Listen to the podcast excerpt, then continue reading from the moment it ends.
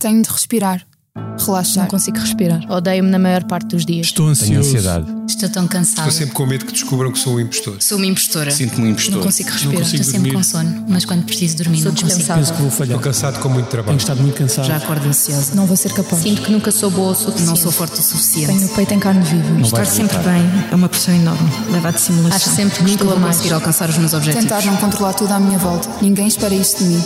Só eu. Olá, bem-vindos a mais um episódio do podcast do Expresso sobre saúde mental. Eu sou a Joana Pereira Bastos e hoje vamos falar de esquizofrenia, uma das doenças mentais mais graves e mais estigmatizadas que afeta cerca de 1% da população. Neste episódio, falaremos das causas e dos sintomas desta doença, do impacto brutal que tem na vida dos doentes, das famílias e da própria comunidade e da evolução que tem sido conseguida nos últimos anos a nível do tratamento e da integração social. Comigo tenho a doutora Manuela Silva, investigadora, psiquiatra do Hospital de Santa Maria e coordenadora de um projeto inovador de intervenção psicossocial para doentes mentais graves no período pós-internamento. É igualmente minha convidada Violeta, de 43 anos, que tinha 21 quando foi diagnosticada com esquizofrenia.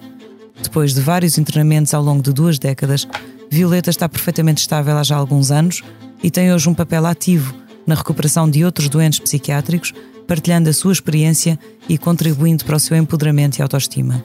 Violeta não é o seu nome verdadeiro, mas pediu-nos para não ser identificada. Muito obrigada às duas por terem aceitado este convite.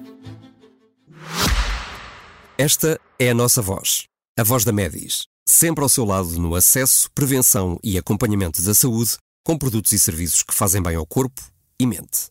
A cobertura de saúde mental, com psicólogos e psiquiatras online, e as ferramentas necessárias para um melhor conhecimento e acompanhamento da sua saúde mental estão disponíveis para todos os clientes. Saiba mais em medis.pt. Que voz é esta? É a voz de quem está e estará sempre ao seu lado. A Medis. Violeta, comece por si. Tinha 21 anos quando foi diagnosticada com esquizofrenia. Antes disso, ao longo da sua infância ou adolescência, já havia sinais de que alguma coisa não estava bem.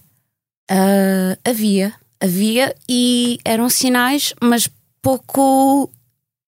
pouco Pouco óbvios. óbvios, exatamente. Desde muito miúda, que cerca de 12, 13 anos, que hum, comecei a, a tentar perguntar sobre tudo o que era a vida e, e- e arranjar ideias próprias sobre.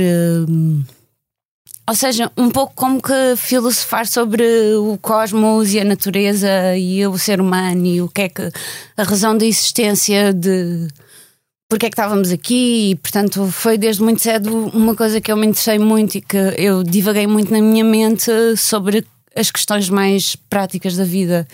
E portanto desde muito miúda que me debati com a existência da vida portanto era uma coisa que também já estava muito intrínseca em mim Uhum, que não é, não, é, não é assim muito comum em, em crianças de 12 ou 13 anos terem esse tipo de questões existenciais de uma forma tão profunda, não é? Completamente, sim. Ah, mais tarde tive alguns traumas de adolescência que também fizeram com que eu tentasse procurar a minha existência de outra maneira. Portanto, por volta dos 19 anos, eu tive uma depressão. E, e como já tinha ido a psicólogos e não acreditava muito em psicólogos, porque achava que os psicólogos eram worthless, entre aspas. Portanto, peço desculpa aos meus inglesismos, mas às vezes é mais fácil para mim. Ah, eu própria tentei-me auto-perceber. E como é que eu fazia isto? Eu escrevia e depois ia para a escola de manhã e depois acabava por não dormir e depois por escrever e com, com o uso de substâncias como o cannabis hum, acabei por eh, ir um pouco mais além e de repente já estava metida no buraco e de repente estava na Avenida Liberdade aos berros completamente isto em 2001 ah, completamente sem, sem, sem nada, quer dizer, sem, sem, sem, sem força física e mental. Portanto, há, há que referir também que as pessoas que têm este tipo de doenças são agressivas e querem se fazer mal a si e aos outros, porque no meu caso, porque também acho que é importante dizer que todos os, todos os esquizofrénicos, entre aspas, as pessoas que têm patologias mentais, têm a sua história. E portanto a minha era que eu estava num Big Brother monumental que eu era a razão de toda a existência, que eu era o objeto de estudo do mundo inteiro. Portanto, é muito complicado gerir esta situação com 19 anos. Portanto, eh, Eu tinha 21, peço desculpa, era aos 21. o- o- tinha um delírio de que estava a ser permanentemente vigiada por todas as pessoas que a, que a, que a rodeavam. Uhum. Exatamente. E foi isso que, que, enfim, que desencadeou esse surto psicótico que teve aos 21 anos, que acabou por dar origem ao diagnóstico de esquizofrenia. O que é que recorda? Já nos disse que estava na, na Avenida da Liberdade a gritar eh, e falou-nos também que muitas vezes há, há, de facto alguma agressividade e, e vontade de fazer mal aos outros ou a si próprio. Exatamente. O que é que recorda desse momento e como é que depois acabou por ser internada nesse momento? Olha, eu lembro-me perfeitamente que acabei por ligar uma amiga minha que, que por acaso ah, ela tinha assim ideias mais. Ela dizia que trabalhava na ONU e que tinha conhecimentos disto e daquilo e que estava sempre a dar indiretas, na minha perspectiva, obviamente. Ah, e então eu acabei por lhe ligar e ela veio ter comigo. Nessa altura eu estava completamente desgastada porque já, já tinham sido muitos dias sem dormir e muito, muito, muita azáfama. Eu lembro-me que andava de carro na altura e andava a conduzir tipo ambulância, sem ligar aos sinais de trânsito, sem, portanto, inclusivamente ia ter, tendo um acidente em que ia sendo atropelada por uma carrinha. Porque ele travou e quis me matar, eh, na minha perspectiva. Não sei se isto é real ou não, porque uma pessoa nunca sabe, não é? Mas eu lembro-me de estar na autostrada, randomly, e, e o, a caminhão, o caminhão travar de repente assim a fundo e eu tipo tive aquela coisa de tipo ou eu travo agora ou então tipo eu vou contra ele e eu vou completamente hum, de- pronto, vou morrer e, e portanto pronto, é- era muito complicado e depois lembro-me dessa minha amiga depois acabou por ser um, um amigo meu que eu também na altura estava um bocadinho confusa e não sabia bem como é que as coisas estavam a acontecer mas Lembro-me de um amigo de infância e ter comigo e ter-me levado para casa e dizer que eu não estava nada bem e que hum, eu estava a delirar e essas coisas todas e, e eu só me queria enfiar num buraco e não havia buraco para me enfiar. A Violeta, na altura, tinha alguma percepção de que algumas das coisas que, que via ou que imaginava poderiam não ser reais? Ou... Absolutamente não. Era tudo real na minha cabeça. Uhum. Portanto, isso dá origem ao seu eh, primeiro internamento. Foi um internamento compulsivo, não é? Portanto, uhum. Ahm, e acabou por fazer, eh, nessa primeira situação, por chegar a fazer mal a outros ou a si própria. Não matei. Se é que me está a perguntar isso, acho que não matei, mas também era muito agressiva. Era muito agressiva porque achava e sentia que as pessoas eram agressivas para mim e eu tinha que me defender.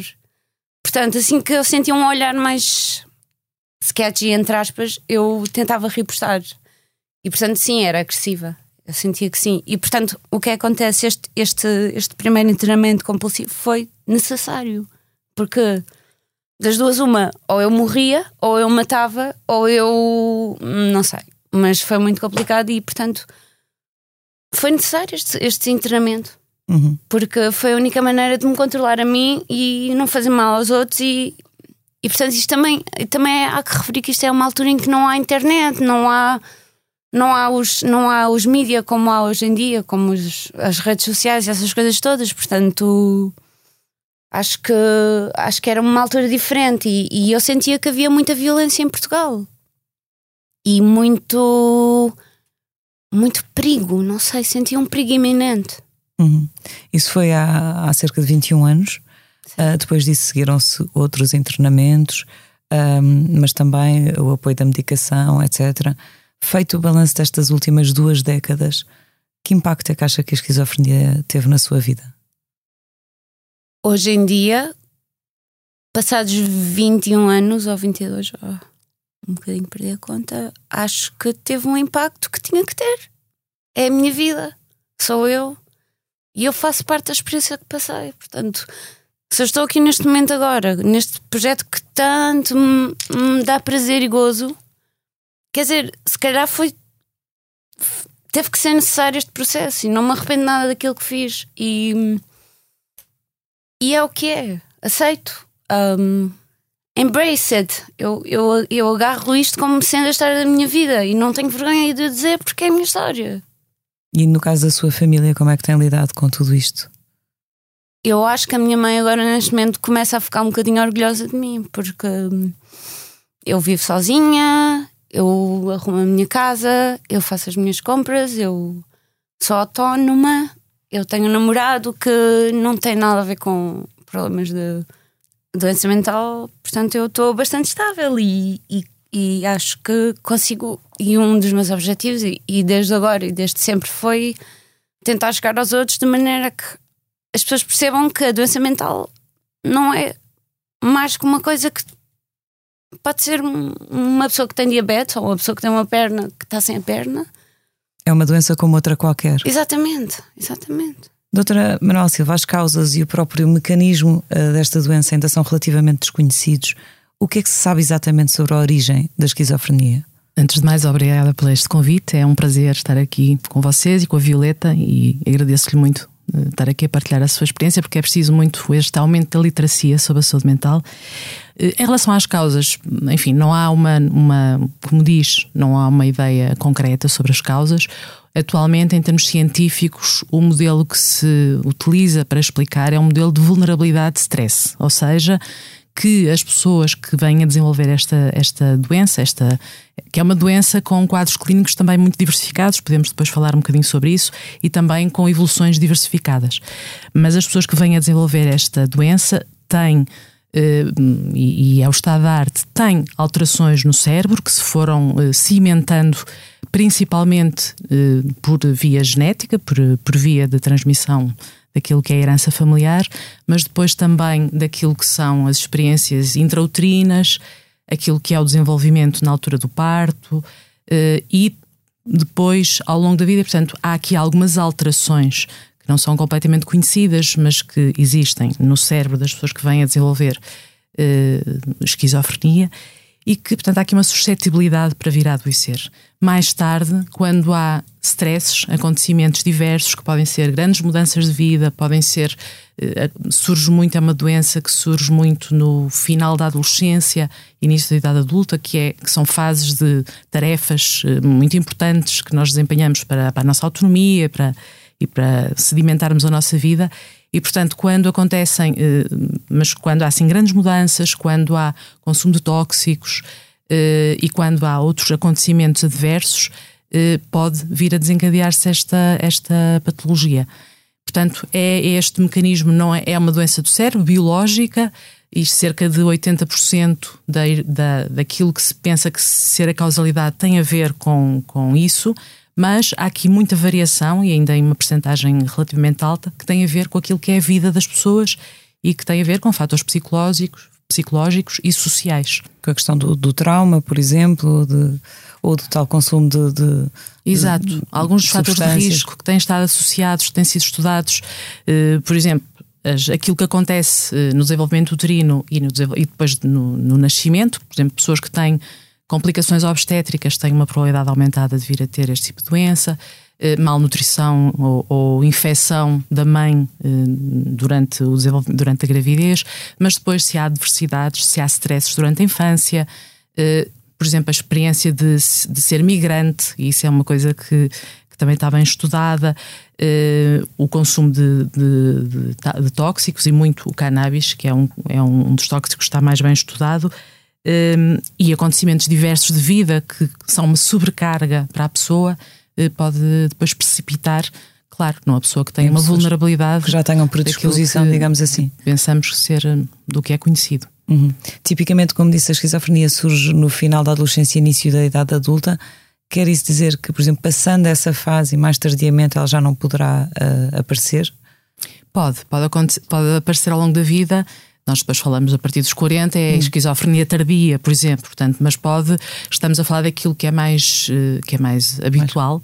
Nos homens costuma aparecer mais cedo do que nas mulheres, há uma, um intervalo de cerca de 10 anos de diferença. As mulheres têm, eh, pensa-se que estarão mais protegidas pelo, pela parte hormonal também, mas é, é uma doença tipicamente do final da adolescência, início de, de, de, de idade adulta. Ela pode surgir de diferentes formas. Eh, muitas vezes pode ser uma instalação abrupta, de repente a pessoa tem uma série de sintomas e podemos falar um bocadinho deles. Outras vezes há uma fase prodrómica, há alguns sintomas atenuados que vão surgindo durante meses, um ano, na adolescência, e que muitas vezes são só o isolamento da pessoa, um declínio do, do funcionamento académico, a pessoa estar mais, eh, mais interessada por explicações mais metafísicas ou ter algumas alterações da percepção, ou seja, ouvir ouvir coisas que são coisas ainda enfim, que não têm uma, uma, uma são carga tão, muito não grande. são tão amedrontadoras e que a pessoa nem percebe bem. E, portanto, às vezes, ao longo de meses, um ano, há este, estas alterações subtis do, do comportamento e da, da pessoa. E, e e pronto, e depois instala-se mais tarde. Mas outras vezes pode ser absolutamente repentino. Outras vezes pode ser muito repentino. E, Portanto, uma pessoa que tinha, digamos, um comportamento totalmente dito normal, de um momento para o outro tem um surto psicótico e a partir sim, do momento, pode acontecer. momento a doença Habitualmente há algum fator associado, mas sim, pode acontecer. Mas era aquilo que há bocado estava. A esquizofrenia não é uma, esquizo- não é uma doença, é uma, é uma síndrome, ou seja, nós até costumamos dizer que há, não há uma esquizofrenia, há várias esquizofrenias, porque são muito diversificados às vezes os quadros clínicos. É que a Violeta está aqui a fazer-nos sinal que gostaria de dizer qualquer coisa. Violeta, Às vezes não, as coisas. Pronto, a palavra esquizofrenia é uma palavra muito forte. E portanto, a, mim nunca me foi dito assim: "Ah, Violeta, tens esquizofrenia. Ah, o que me têm dito ao longo da minha vida inteira é que eu tenho tido surtos psicóticos. Portanto, eu tenho tendência a ter surtos psicóticos. E um surto psicótico é uma coisa muito, muito, muito, muito avassaladora. Ahm, que, que se pode traduzir em várias situações. Portanto, eu conheço, conheço pessoas que também já passaram por, por situações idênticas ou semelhantes e hum, nenhum, nenhuma das histórias é parecida uma com a outra. Portanto, a narrativa é sempre diferente. o delírio é O sempre delírio diferente. é sempre diferente. Uhum.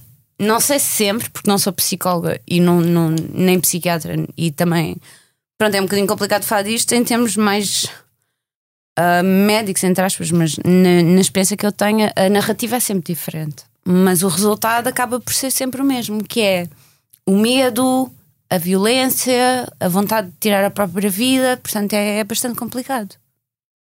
Doutora Manuela Silva, tá- falámos aqui de delírios, de alucinações, de um certo desligamento da realidade. Um, é aquilo que muitas vezes é, é dito como o ouvir de vozes, não é? Ouvir vozes. Além destes sintomas, que outros sintomas é que tipicamente estão associados a, a esta patologia? Eh, pegar aqui uma- numa coisa que a, que a Violeta disse, que foi este conceito da psicose. Hoje em dia, quando há um primeiro episódio destes, nós nunca dizemos que há uma esquizofrenia, dizemos que há um, há um primeiro episódio psicótico. Até porque há muita. O, a psicose é um conjunto de alterações mentais em que a pessoa tem experiências que fazem com que esteja desligada da realidade. Há uma, uma interpretação diferente e patológica da realidade e que depois dá os, os vários sintomas, e quando a pessoa. Isto pode corresponder a várias doenças diferentes. E, e, portanto, hoje em dia, por isso é que às vezes individualizar a esquizofrenia, para além do estigma todo que carrega, não é? Muitas vezes falamos muito mais de psicose e depois é que tentamos perceber com a evolução o que é que aquilo é em concreto com aquela pessoa. O que é que na esquizofrenia, quais, enfim, quais são os, os conjuntos de sintomas que existem?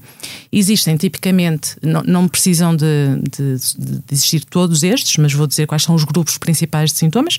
São os psicóticos, não é? Portanto, as alucinações que é ouvir ou ver, é em qualquer dos órgãos dos sentidos ter uma, uma percepção que não é causada por alguma coisa do exterior, não é?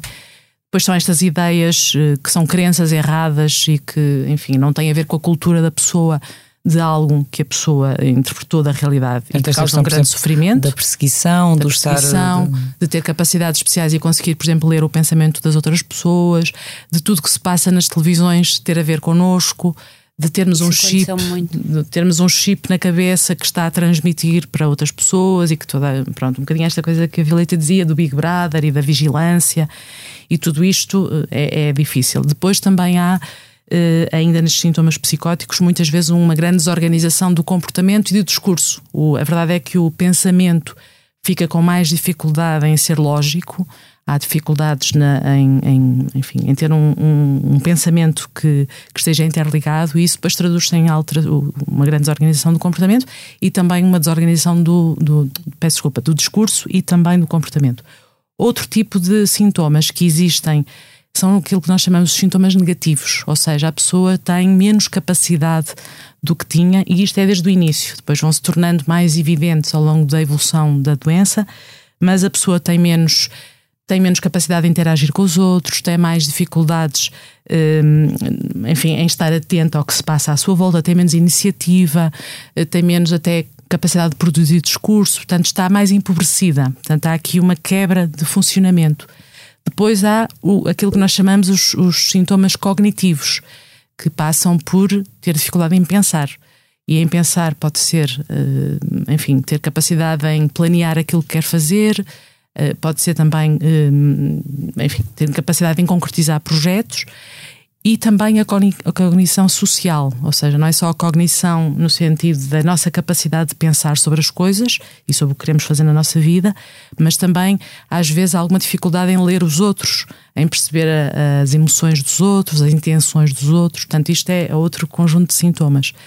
Claro que muitas vezes há também sintomas uh, do humor e as pessoas muitas vezes desenvolvem sintomas depressivos que tem a ver com várias, várias razões. Uma delas é a inquietação, a inquietação em que a pessoa vive e a angústia em que vive por estar convencida de uma, de uma série de, de coisas que lhe estão a acontecer.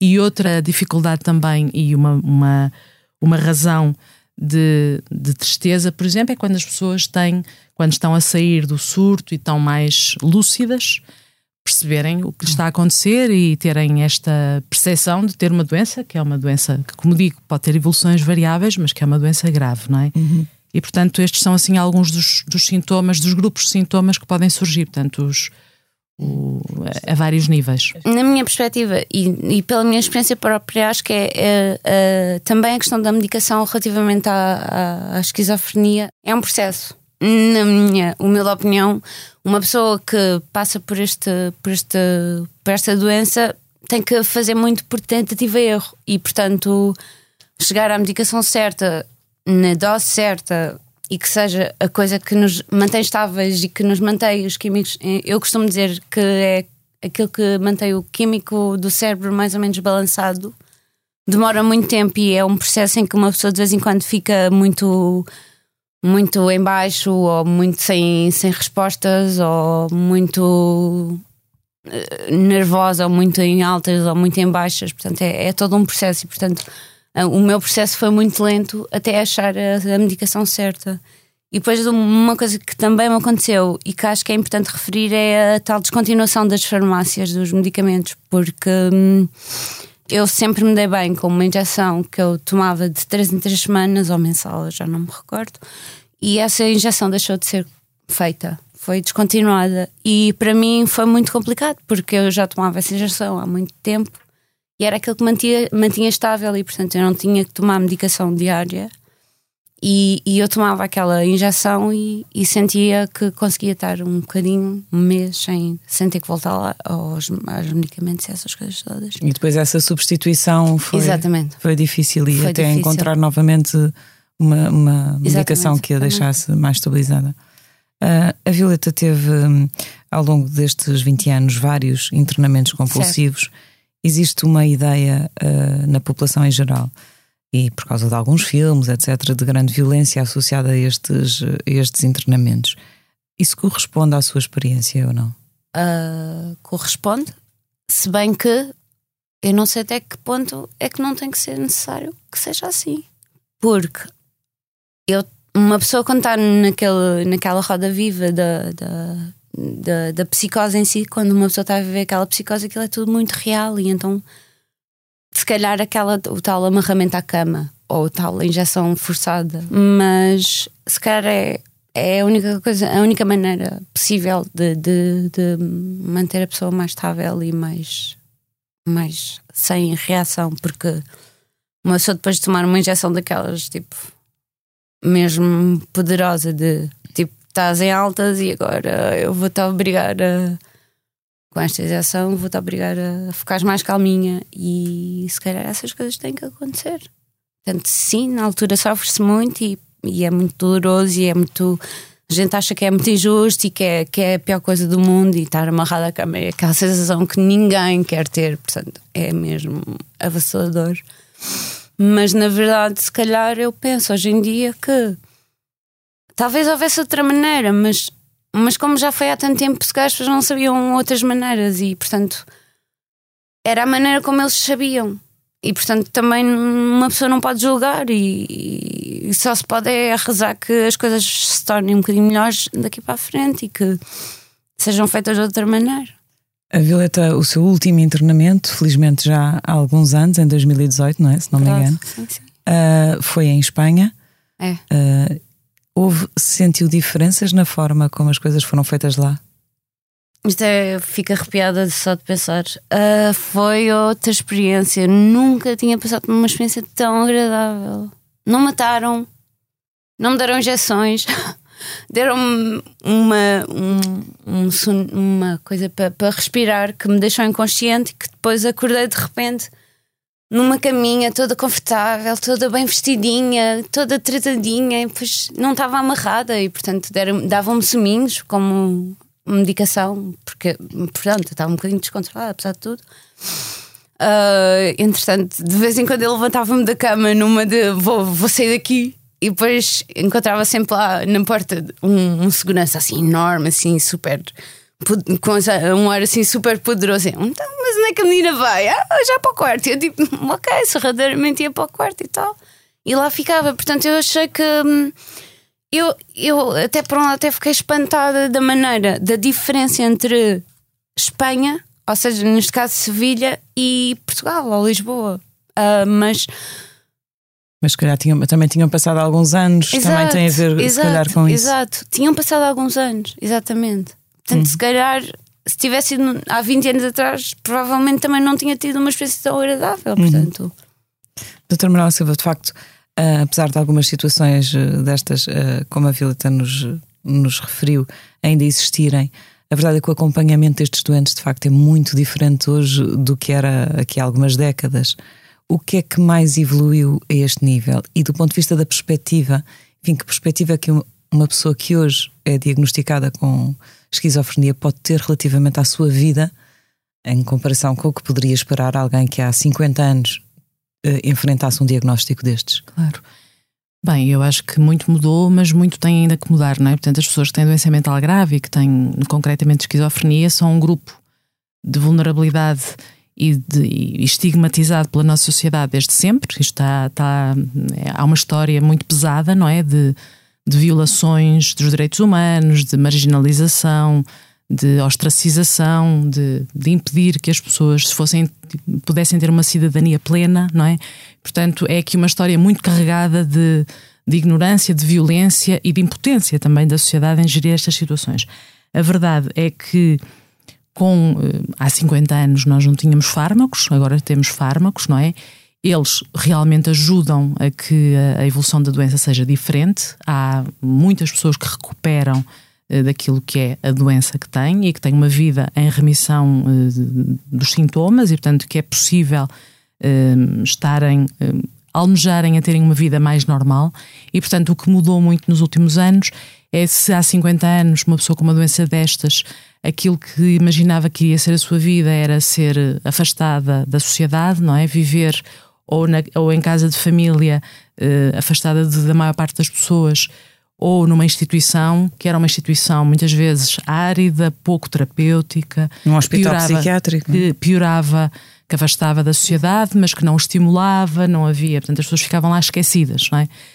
Isso, com, com, com o acesso que temos atualmente a medicamentos, mudou, claro, mas não chega. E a nossa perspectiva atualmente é que há aqui uma. continua a haver uma, uma situação de direitos humanos e direito a ter o melhor tratamento possível, a ter o direito a, a, enfim, a, a potenciar as capacidades que as pessoas têm e que o tratamento não pode ser apenas reduzir os sintomas e que a pessoa fique sem sintomas e, e que funcione melhor. haver, um, haver uma, um- recursos que façam com que as pessoas também potencializem as, as suas capacidades. Portanto, ir um bocadinho mais além. E isso aconteceu comigo. Portanto, eu, a certa altura, aqui há, pouco tempo, há poucos anos, ou poucos anos relativamente, estive numa unidade de, de recuperação em que, em que senti que realmente tinha mais eh, knowledge, tinha mais. uh, tinha mais potencial do que aquilo que eu própria imaginava que tinha. E eu às vezes olhava de mim para mim pensava: fogo, eu, eu, eu, eu consigo fazer isto, eu sei fazer isto. Nunca pensei que tivesse esta capacidade. E portanto, isto para mim, o processo de recuperação para mim foi fundamental este, esta, esta, este tratamento que eu tive, porque, porque efetivamente tinha uma falta de, de, de self-esteem, de autoestima tão grande que ao, ao estar neste, neste tratamento senti, epá, se calhar eu sou um bocadinho mais que aquilo que eu pensava, ou se calhar consegui um bocadinho ir mais além do que aquilo que achava que conseguia ir, e portanto talvez seja possível fazer coisas mais que sonhar um bocadinho mais como todo o resto da população, quer dizer, e sim, é possível. Um dos problemas, precisamente, que ainda existe é esse: é a medicação e há os internamentos, mas depois há uma grande falta de respostas na comunidade, não é? Claro. E o que acontece, segundo sei, é que muitas vezes as pessoas acabam por entrar um bocadinho em internamentos quase rotativos, porque estão no internamento, melhoram, saem mas ao fim de um tempo e também com o isolamento, falta de respostas de integração, acabam por ter um novo surto, são novamente internadas e andam nisto. O que é que uh, falha a este nível? E já agora, o que é que o seu projeto, que é uh, inteiramente inovador a este nível, o que é que traz de uhum. diferente a estes doentes? Pois, eh, pegando naquilo que a Violeta estava a dizer, esta possibilidade de haver hum, equipas, não é? equipas multidisciplinares que prestam cuidados orientados não apenas para a pessoa estar a fazer a medicação, não está a fazer a medicação, mas o que, é que a pessoa quer fazer na sua vida, não é? Portanto, a doença, a pessoa não é uma doença e a pessoa tem que ir para além da sua doença tem que ser o mais feliz e ir o mais à frente eh, na sua vida, como qualquer um de nós, não é? Mas para isso é preciso uma equipa que dê respostas muito variadas. São respostas que passam por, por exemplo, treino cognitivo, por dar informação sobre a, sobre a doença para que a pessoa consiga prevenir recaídas, esteja atenta a quais são os sinais, sinais. de alarme, quais são os fatores de stress a que tem que estar com cuidado. E que sinais de alarme mais... são esses já agora? São muito variáveis de pessoa para pessoa. Há pessoas em que pessoas começam a dormir pior, por exemplo. Há, há outras situações em que as pessoas começam a ficar mais desconfiadas há outras em que começam a consumir mais, eh, ou, ou qualquer que seja a substância, a substância. e portanto esse trabalho da pessoa saber quais são os seus, o seu percurso de recaída e o seu percurso de risco é muito importante. Para além disto, da gestão da própria doença, estas equipas são fundamentais para que a pessoa encontre um projeto. Quer voltar a estudar no seu ritmo, então o que é que é preciso fazer para voltar a estudar? Quais são os passos concretos? capazes de capazes de eu consigo fazer isto, apesar de, das minhas limitações, eu sou é possível que isto aconteça, que isto venha a acontecer. Eu posso sonhar, eu posso ser. É possível. É, esta perspectiva da, da recovery passa muito por com realismo, claro, mas uh, instilar esperança nas pessoas e ajudar a estar ao lado das pessoas para que possam ir mais além daquilo que era o prognóstico muito fechado aqui há uns anos. Em relação ao, ao projeto que nós estamos a, que, estou, que estamos a desenvolver, que envolve vários hospitais aqui na área de Lisboa, a ideia é, é, aquela que estava a dizer: é que há muitas pessoas, eh, apesar das políticas no nosso país eh, serem boas políticas, a nossa concretização, não sei se é um problema nacional, mas ainda é muito, muito insuficiente e, portanto, nós não temos, às vezes, todos os recursos, enfim. Nenhum país do mundo tem e todos os países são em desenvolvimento em, no que se refere à saúde mental mas de qualquer forma eh, nós temos poucos recursos ainda e o que acontece muitas vezes é que as pessoas com estas doenças entram em porta giratória. São internados, é tipo um depois têm a consulta. Sair do loop é muito complicado, eu acho. Têm a consulta e depois uh, acabam por ficar menos bem e voltar.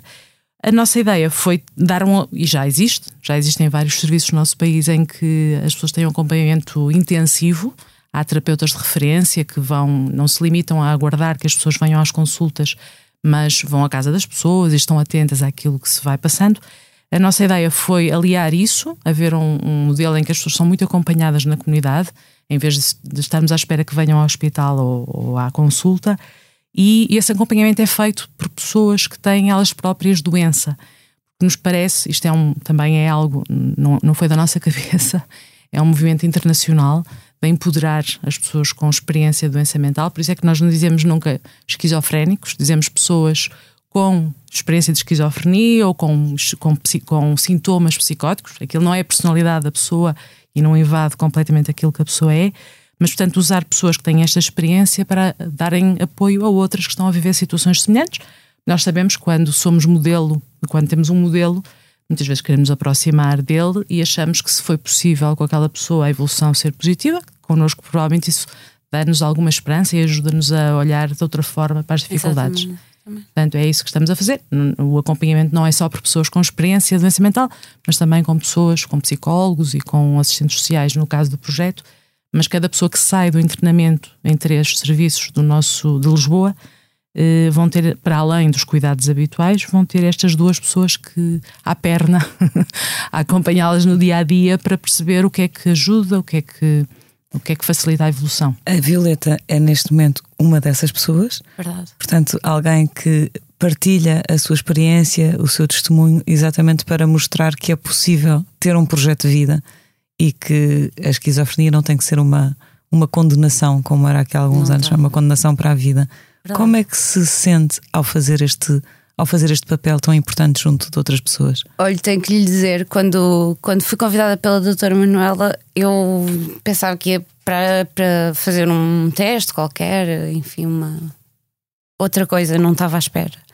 E então lembro-me de estar a ter a conversa com a doutora Manuela, entretanto, foi também eh, uma das, das, das participantes do projeto, da- das, das impulsionadoras do projeto, e, e à medida que iam falando comigo, eu- o meu coração começou a bombear e tal, mas eu estava muito séria, muito poker face. Mas eu por dentro estava a pensar assim: não, isto não está a acontecer, isto não está a acontecer, calma, o que é que se passa aqui?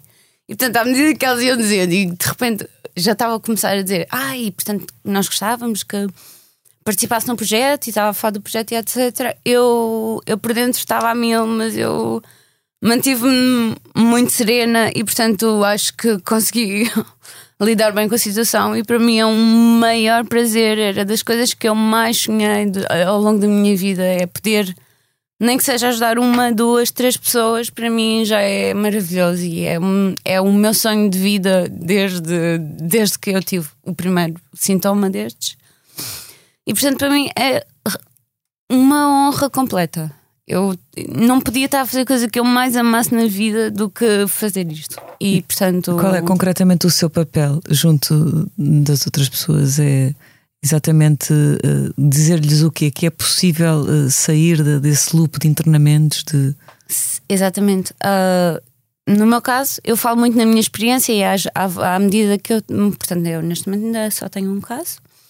Ah, e o que é que acontece? Eu falo quando às vezes sinto que a pessoa está um bocadinho desconfiada ou não quer falar. Eu, eu tendo a falar um bocadinho da minha experiência e, dar a entender e, e falar um bocadinho. Ah, e acontecia assim. E de vez em quando manda assim umas, umas, umas experiências que eu passei que, portanto, ah, e na altura acontecia assim. E, e sinto que aquilo ajuda a ver relação de, de, de peer, de par. Ele, ele não. Esta, esta rapariga está aqui, ela, ela parece estar bem, mas, mas já passou por muito, e portanto, se calhar eu também consigo. E acho que isso faz toda a diferença. Uhum. Tem um papel de facto muito importante neste projeto. Ahm, a esquizofrenia ainda tem um estigma enorme, Ah, é talvez das doenças mais estigmatizadas. Ahm, e uma das coisas, e aliás, um dos, um dos objetivos deste programa é, é exatamente combater o estigma no caso das doenças mentais. Para quem nos está a ouvir e que não tenha um, enfim, uma experiência de doença mental, nem familiares com experiência de doença mental, o que, que mensagem é que quer transmitir relativamente ao que é a esquizofrenia e uma pessoa com experiência de esquizofrenia?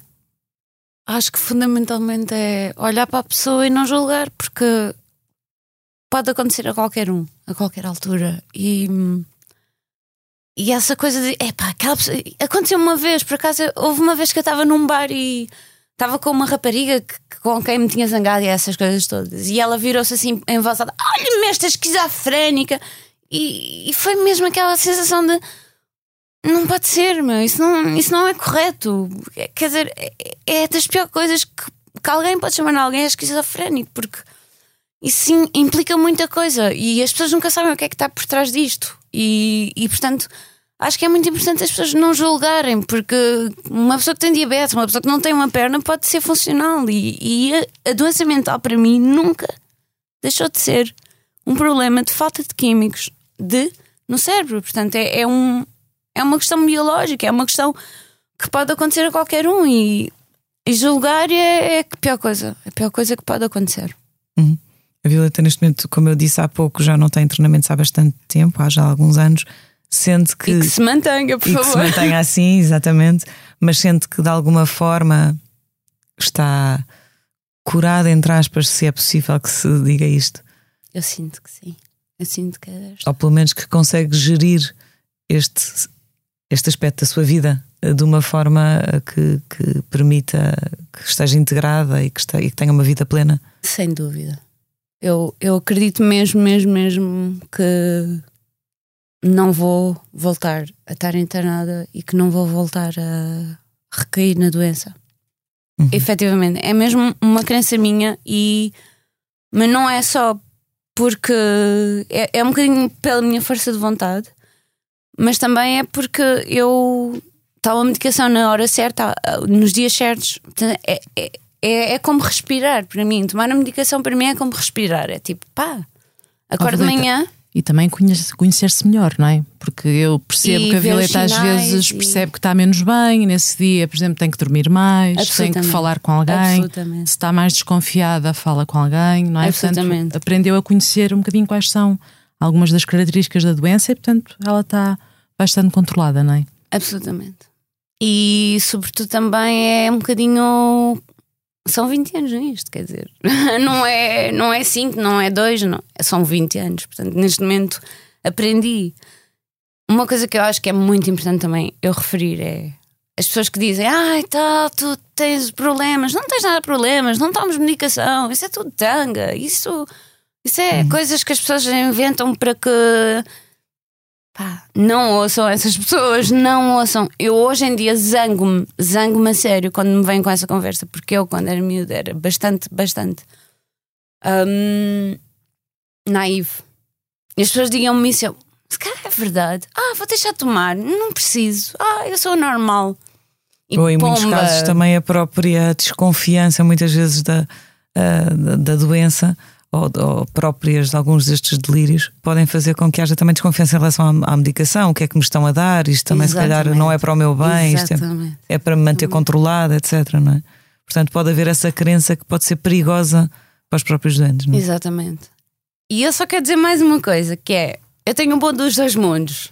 Ou seja, de vez em quando estou na minha, no meu mundinho, ainda não completamente abstraí dele, mas isto não tem que ser um- uma patologia. Portanto, podem ser as minhas crenças. Eu acredito que tenho estrelinhas, eu acredito que sou especial, mas é especial à minha maneira, porque toda a gente é especial e, portanto, e ao mesmo tempo estou na Terra, portanto, consigo socializar, consigo estar eh, nos locais e consigo ser eh, uma pessoa normal e ter as minhas crenças ao mesmo tempo. Portanto, isto é possível e a mim é um- uma coisa que me faz sentir bem. Uhum. Ah, Violeta, mu- muitíssimo obrigada pela, pela partilha, pela generosidade de, de partilhar aqui a sua experiência e o seu testemunho, que acho que é fundamental. Doutora Manuel Silva, muito obrigada também pelas suas explicações. Infelizmente chegamos ao fim do nosso tempo, isto é sempre muito frustrante porque muito mais haveria a dizer, mas na próxima semana estará cá a Helena Bento para moderar uma segunda conversa sobre esquizofrenia com outros dois convidados e esta essencialmente focada nas novas intervenções terapêuticas. Este episódio contou com a sonoplastia de João Luís Amorim. O podcast Que Voz é Esta tem consultoria científica do professor José Miguel Caldas da Almeida e está disponível em expresso.pt e em todas as plataformas online. Até para a semana.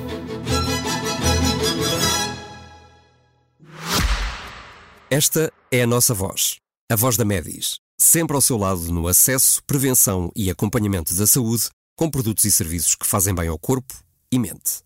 A cobertura de saúde mental, com psicólogos e psiquiatras online, e as ferramentas necessárias para um melhor conhecimento e acompanhamento da sua saúde mental estão disponíveis para todos os clientes. Saiba mais em medis.pt. Que voz é esta? É a voz de quem está e estará sempre ao seu lado.